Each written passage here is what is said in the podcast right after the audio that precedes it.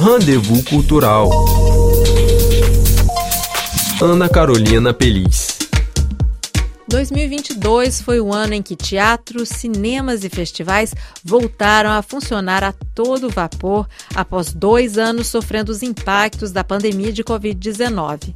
Vamos então relembrar os principais fatos que marcaram a volta de músicos, artistas, diretores e profissionais do espetáculo aos palcos do mundo inteiro. O cinema foi a atividade cultural que mais perdeu público com a pandemia. Em 2022, o setor continuou a perder espaço para as plataformas digitais. Pela primeira vez, o Oscar foi concedido a uma produção feita por um serviço de streaming. Mas o que realmente entrou para a história da comedida e ensaiada cerimônia não foi a premiação de No Ritmo do Coração da Apple TV na categoria Melhor Filme, mas o polêmico tapa na cara de Will Smith em Chris Rock. Oh, wow! Wow! Will Smith just smacked the shit out of me. Outra premiação americana de cinema que perdeu seu brilho este ano foram os Golden Globes. Sob acusação de corrupção, a festa foi boicotada. Não houve tapete vermelho repleto de celebridades sorrindo. A cerimônia descontraída, que sempre marcou a premiação, promovida pela Associação de Correspondentes Estrangeiros em Hollywood, se reduziu a um evento fechado. Continua?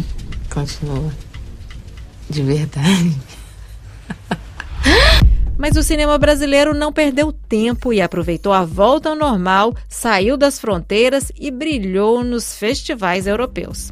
Em Locarno, na Suíça, em um dos mais importantes festivais da Europa, o filme Regra 34 da cineasta Julia Murat ganhou o prêmio principal, levando às telas o tema do prazer feminino.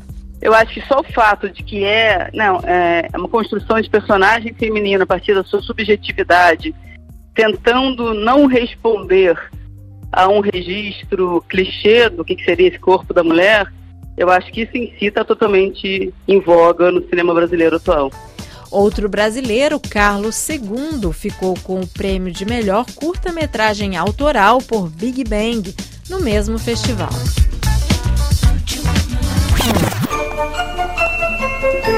Festival de Toulouse, dedicado ao cinema latino-americano na França, foi a vez da cineasta Carolina Markovics levar o prêmio dos distribuidores europeus com o filme Quando Minha Vida.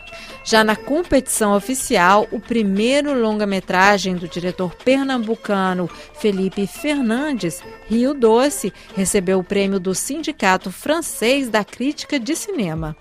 E foi em Toulouse que Gabriel Martins lançou seu filme Marte 1, que vai representar o Brasil no Oscar do ano que vem.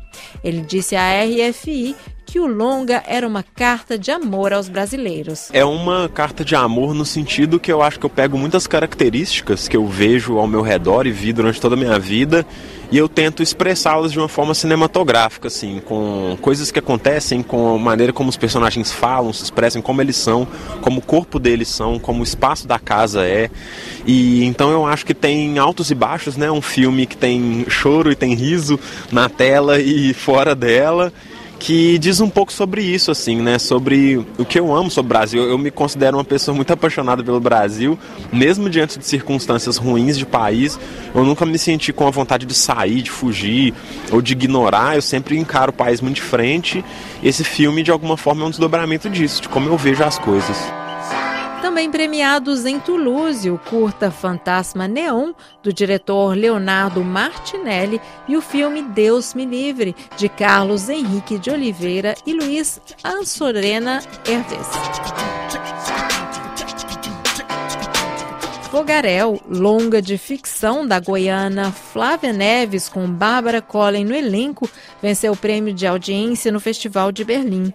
O curta brasileiro Manhã de Domingo recebeu o Urso de Prata, o segundo prêmio do júri oficial da Berlinale. E em Veneza, o brasileiro Pedro Arres levou o grande prêmio do júri na sessão paralela Venice Immersive, dedicada à realidade virtual, com o curta From the Main Square.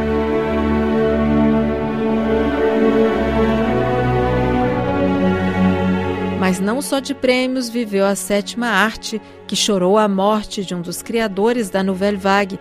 Jean-Luc Godard morreu em Paris em setembro e deixou como legado filmes icônicos como O Desprezo, com Brigitte Bardot, Weekend da Francesa e Acossado. Hollywood perdeu Sidney Poitier, primeiro ator negro a ganhar um Oscar, e o ator francês Gaspard Ulliel morreu aos 37 anos vítima de um acidente de esqui.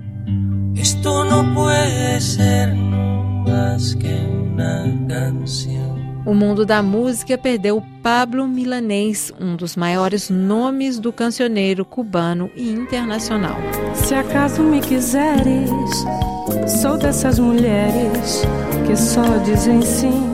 Uma das maiores cantoras do mundo, musa eterna da Tropicália, uma carreira rica e densa. A imprensa do mundo inteiro reagiu à morte de Gal Costa. Essa cantora de carisma excepcional e voz cristalina marcou toda uma geração, resumiu o jornal francês Le Figaro. A voz cristalina de Gal Costa se apagou em novembro. O meu país é meu lugar de fala. Os principais jornais americanos e europeus também homenagearam a cantora e compositora Elza Soares, que faleceu no Rio de Janeiro aos 91 anos. Elza Soares ultrapassou as fronteiras da música brasileira, disse o New York Times. Dime como hacemos, si tú me deseas, yo a ti también. Hace rato te quiero comer, de vas a hacer? 2022 foi definitivamente o ano de Anitta, que lançou disco e realizou uma turnê europeia durante um mês. A Garota do Rio transformou o tradicional festival de jazz de Montreux em um verdadeiro baile funk, sacudiu o rock em Rio de Lisboa, foi um dos destaques do Festival de Roskilde na Dinamarca e se apresentou em duas versões do Lula Palusa, em Estocolmo e em Paris, entre outros shows que marcaram a agenda de Anitta na Europa. Qual eu preciso dizer para você que você tem que maneirar de comer as coisas da sua mãe. Mas foi Lineker que ganhou o prêmio de melhor álbum de música popular brasileira por seu trabalho Índigo Borboleta Nil, seu primeiro disco solo, e entrou para a história como a primeira artista trans a ganhar um Grammy Latino. Na literatura, uma vez mais o Nobel foi para a França e para uma mulher. Annie Ernaux, a mestre da autobiografia impessoal, que se transformou em um ícone feminista.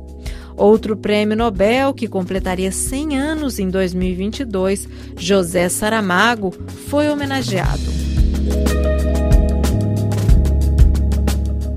Quadrinista e escritor brasileiro Marcelo Quintanilha ganhou o prêmio do principal festival de histórias em quadrinhos no mundo, o Festival de Angoulême, na França, pelo álbum Escuta Formosa Márcia.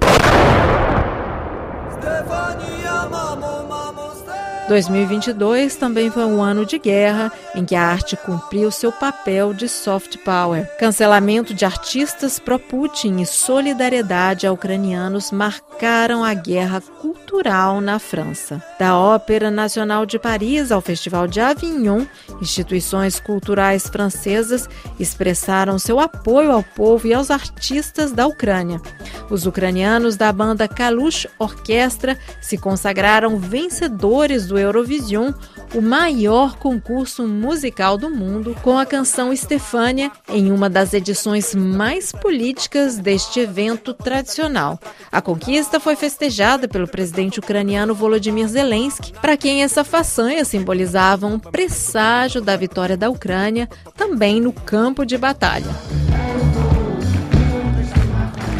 2022 também foi um ano de celebração. Gilberto Gil e a família rodaram a Europa, lotando os lugares por onde passaram, ao levar o que o Brasil tem de melhor: a música, a alegria e o otimismo. Avô, filhos e netos no mesmo palco, celebrando a vida e o cantor como explicou Preta Gil em entrevista à RFI. É mais do que um sonho, a gente vivendo a existência plena de um artista como meu pai, é, vendo o seu legado vivo, né? Porque a gente fala muito de artistas quando, se, quando partem e deixam um legado. Meu pai está é, vivenciando o legado dele, é, com toda a sua prole, ainda com saúde, com muita vitalidade, com muita é, vontade de viver, com muito brilho no olho. Isso me de, é, é um, um, que me emociona quando eu olho para ele no palco. Eu não sei, eu não, eu, não, eu não conheço um artista que tenha vivenciado isso, de poder ver quatro gerações da sua família, da sua primogênita, a sua bisneta no palco. Isso é, é único, né? Também celebramos os 100 anos da Semana da Arte Moderna de 1922. O movimento que influenciou a arte em toda a América Latina foi homenageado com uma série de exposições em Buenos Aires e pelo Teatro Municipal de São Paulo, principal palco da manifestação que buscava romper com o conservadorismo da época. Nessa e Paris, os 20 anos da lavagem das escadarias da Igreja da Madeleine reuniram 15 mil pessoas para celebrar um carnaval fora de época. Em 2023, o setor da cultura no Brasil tem o grande desafio de se reconstruir. O presidente eleito Lula anunciou que restabelecerá o Ministério da Cultura, extinto por Jair Bolsonaro. A EFI vai continuar acompanhando. Madalena abençoar, vem pra cá pra ver. Madalena abençoar, vem pra cá pra quê? Madalena abençoar. Rema jangada com swing e com fé. A Jaiô, viva Madalena. Água de cheiro, adijá, pai pote. Tambores na go, capoeira e batalá. Nação Ojuoba pra Madalena abençoar.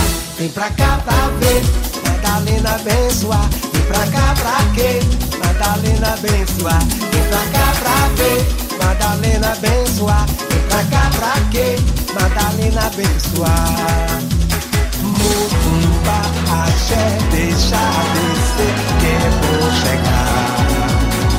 Jarro na cabeça, água tenta pra lá. Vem pra cá pra ver, Madalena abençoa, vem pra